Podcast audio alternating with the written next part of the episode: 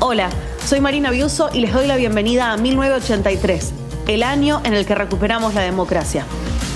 Un podcast con la producción de Interés General y la edición de Oye Producciones.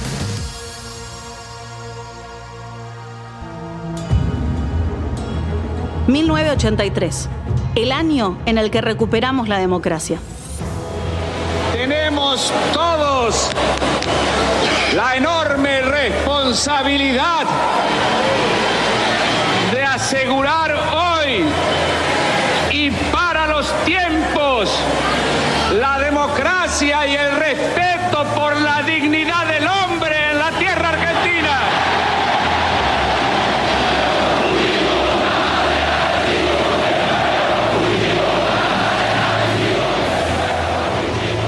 ...1983 el año en el que recuperamos la democracia. Así lo recordamos y así lo celebramos. Pero con el calendario en la mano hay una verdad evidente. En 1983 tuvimos solamente 21 días de democracia, ni siquiera un mes entero. ¿Cómo fueron esos meses hasta que los militares entregaron el poder? ¿Y la convocatoria a elecciones? ¿Cómo se vivió en Argentina el año que iba a cambiarlo todo?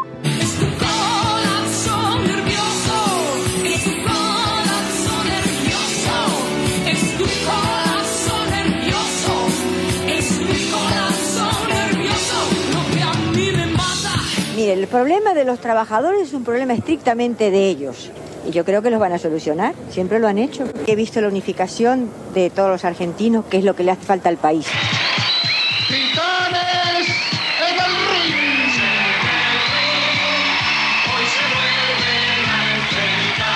¡Qué alegría! ¡Qué gusto estar con ustedes de nuevo! Y a manera de frase hecha, quiero decirles sana incorpore sano, con todo sentimiento. Eh, yo lo digo con toda humildad y con toda honradez, porque yo soy así. Yo si hablara de otra manera no sería Arminio, no sería cierto lo que soy. Yo me refiero políticamente y no se tiene que ofender él. Ni nadie se tiene que ofender él. No es históricamente el, radical que nosotros conocimos. Él no es radical. Entonces yo dije, políticamente es un, quise decir mal nacido, un radical mal nacido, porque no es radical, no es históricamente el radical que nosotros, es decir, conocimos, un radicalismo del pensamiento de don Ricardo Balbín. Él es otra cosa, él no es radical. Soy Marina Biuso y esto es 1983. Un podcast documental para recorrer juntos el camino hacia la democracia.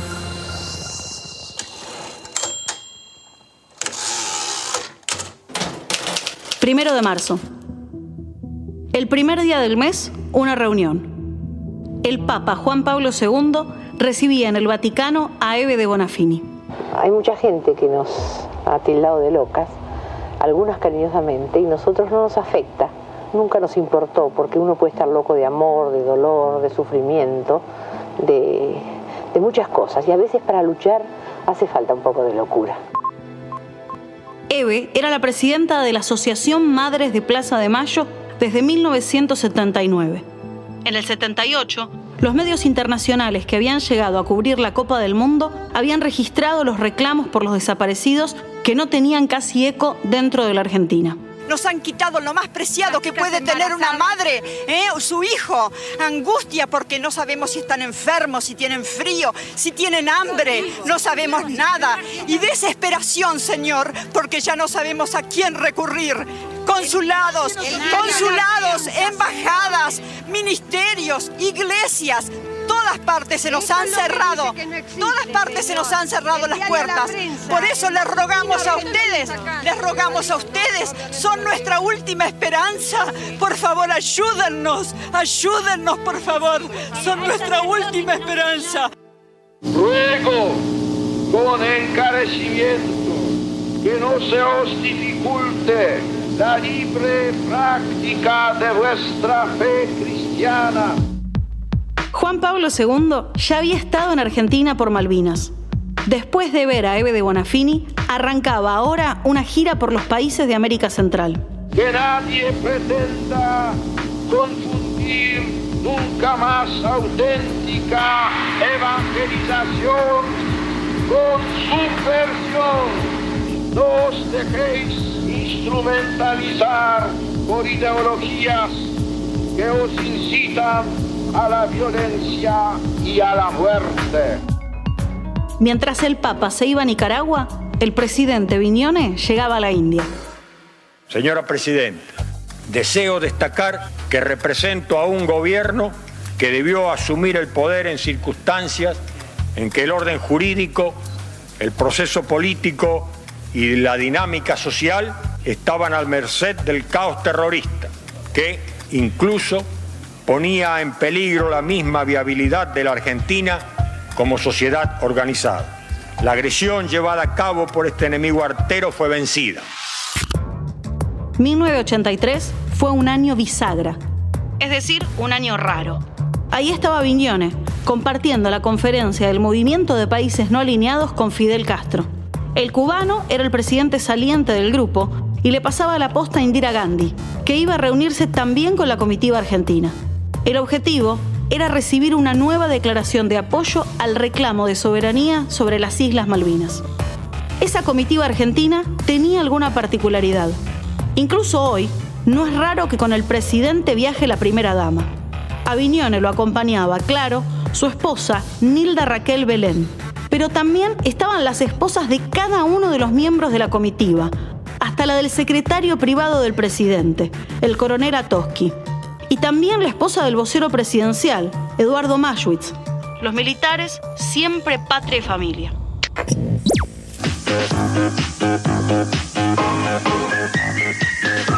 Señorita Maestra era un éxito en televisión y entonces aparecía el disco para acompañar el fenómeno. Las letras de Ramón Palito Ortega. Una dorada y un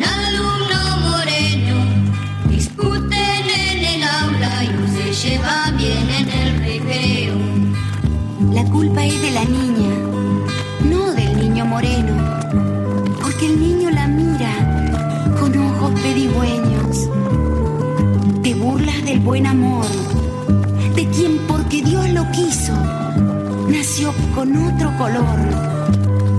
Bien está que el gesto duro lo tengas para quien nazca con el corazón oscuro. 6 de marzo. Y esto está a un punto para la victoria argentina. Argentina festejaba el triunfo de Vilas sobre McEnroe. Se jugó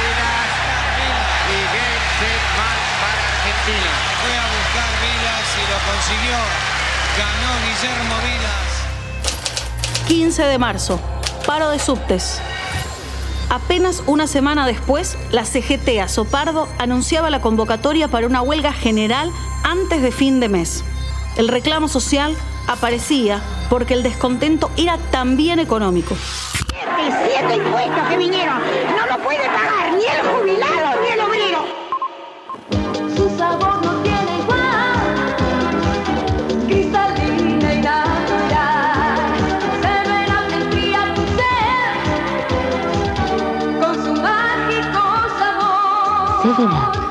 magia. 18 de marzo. Anuncio del gobierno. Medidas contra la inflación. Traducción, tope al aumento de precios que ya tenía base del 9%. Además, rebajaban el IVA de algunos productos que se conseguían directamente en el mercado central. 21 de marzo. Anuncio del gobierno. Medidas contra la subversión. Traducción. Las Fuerzas Armadas buscaban marcar presencia y anticipaban que estarían al servicio del nuevo gobierno democrático. ¿Para qué? En caso de que haya un rebrote sedicioso, decían. 22 de marzo. El Poder Ejecutivo Nacional ordenaba la detención de Jorge Fontevecchia, director de la revista La Semana. Yo fui citado a declarar en la causa que se le siguen a varios militares por la desaparición del señor Giorgi, en función de que en uno de los eh, documentos de Amnesty International se dice que yo estuve detenido en el Olimpo. El juez consideró importante mi, mi declaración para comparar eh, la información que yo tengo del Olimpo con la que él tiene y si yo había conocido a Giorgi o no. El periodista ya había estado detenido y desaparecido en 1979 durante una semana. Sabría después que había sido en el centro clandestino conocido como el Olimpo. Esta vez La detención era legal y la acusación insólita. Decían que Fontevecchia era espía del Imperio Británico. Debió exiliarse en Venezuela primero y en Nueva York después. Comienzo a investigar mi caso cuando tres años después sale el informe de Amnesty International, donde se me cita, dice que yo estuve detenido en el Olimpo en el sector de área restringida de seguridad y por curiosidad personal pegué una vuelta manzana por lo que es el Olimpo, digamos, y reconocí las ventanas que eran ventanas muy altas, con semicírculo arriba y tapadas por ladrillos, que era lo única, el único recuerdo visual que yo tenía. 24 de marzo. Aunque estaba agónico, el proceso celebraba su séptimo año en el poder. ¿Cómo? Con una misa. En la iglesia Estela Maris, a cargo de Monseñor Medina, fervoroso vicario castrense. Te agradecemos al fin nuestra excelsa vocación castrense inserta en la humana y en la santidad cristiana. Acá las palabras del mismo Monseñor en un aniversario de la Fuerza Aérea Argentina.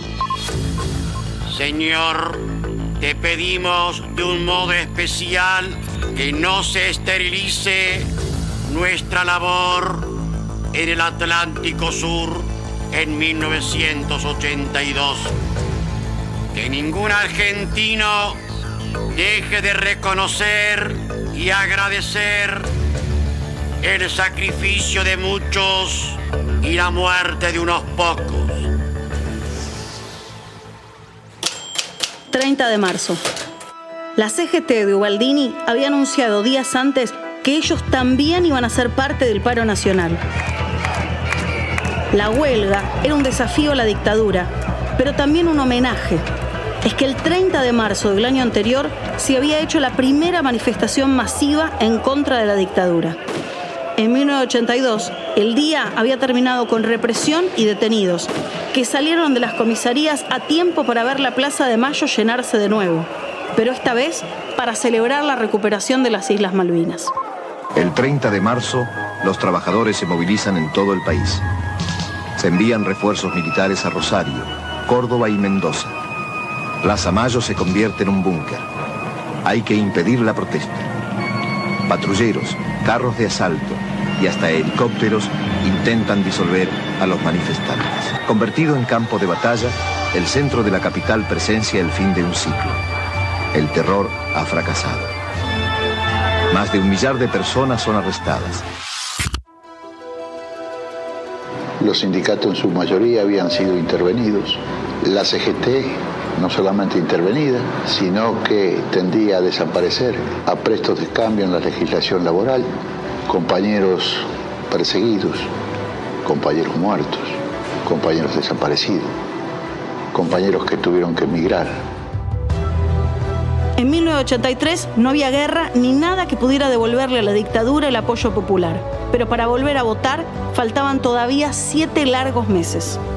Faltaba la destrucción de pruebas sobre el plan sistemático de asesinatos, torturas y secuestros. Faltaba también la ley de pacificación, que era en realidad una ley de impunidad. con eh, intenciones de pacificación, por eso lo llamamos eh, ley de pacificación, se promulgó con mi firma en 1983.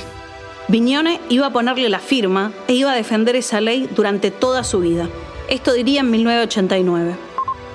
El mensaje de esa ley, aparte de, de dar eh, los fundamentos de la misma, emplea por primera vez el término nunca más. El término nunca más no es original de la CONADEP. En nuestra ley ya figura el término nunca más, por algo lo pusimos. ¿Escuchamos bien? ¿Qué dijo Viñone? Que la expresión nunca más En nuestra ley la inventaron los dictadores. ya figura el término nunca más. El mes que viene. 1983 iba a ser el año de la democracia, pero faltaba mucho todavía. Argentina llegaba al primer aniversario de la guerra en ebullición y con las heridas todavía abiertas. Hemos sufrido un revés, pero ello no alterará en absoluto nuestra profunda convicción de argentinos para continuar permanentemente sobrellevando el interés de la nación para recuperarla definitivamente. Lo venimos haciendo desde hace casi 150 años. El problema fundamental del ejército en estos momentos es anímico, ya que su poder militar está dañado en un porcentaje poco significativo. Pesa sobre nosotros el dolor de no haber podido ofrecer una victoria militar a la nación. Nos afecta la presión de una frustración colectiva por haberse postergado el gozo de toda una nación que jubilosa festejaba ya la recuperación de nuestras islas. No dejes de buscar los primeros tres episodios en el canal 1983, el año en el que recuperamos la democracia. Y ya que pasás por ahí, apretá el botón de seguir para no perderte el estreno de un nuevo capítulo cada mes.